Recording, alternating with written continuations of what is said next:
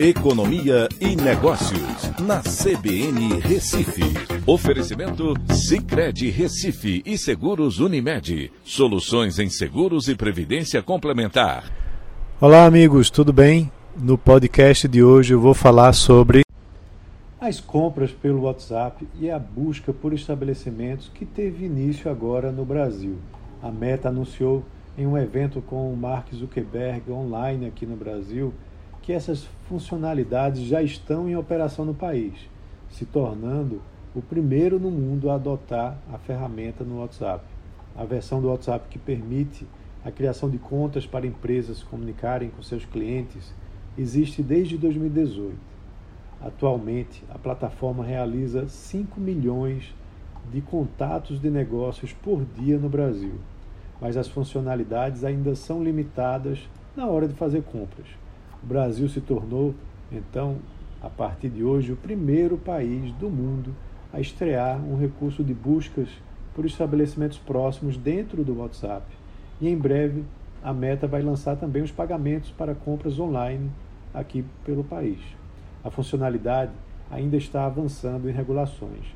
Por sinal, o Banco Central autorizou uma alteração no regulamento dos arranjos de pagamentos da bandeira Visa para implementação de compras pelo WhatsApp.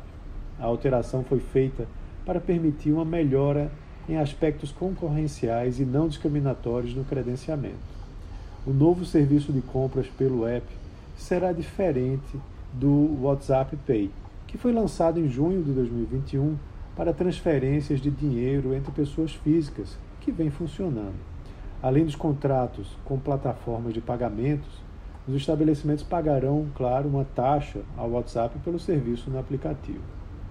E, para você ter uma ideia, o WhatsApp é o mais usado pelos brasileiros, acessado por 96,4% das pessoas conectadas à internet na faixa de 16 a 64 anos de idade, segundo a consultoria de mídia digital, a Hootsuite.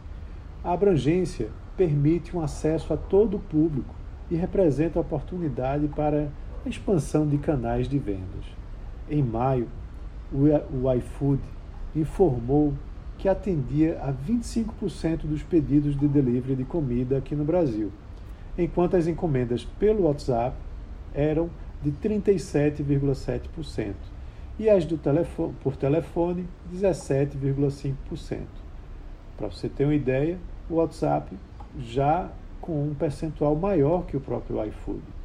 Os 19,8% restantes são divididos entre outros apps e também sites próprios dos restaurantes. Então é isso. Um abraço a todos e até a próxima.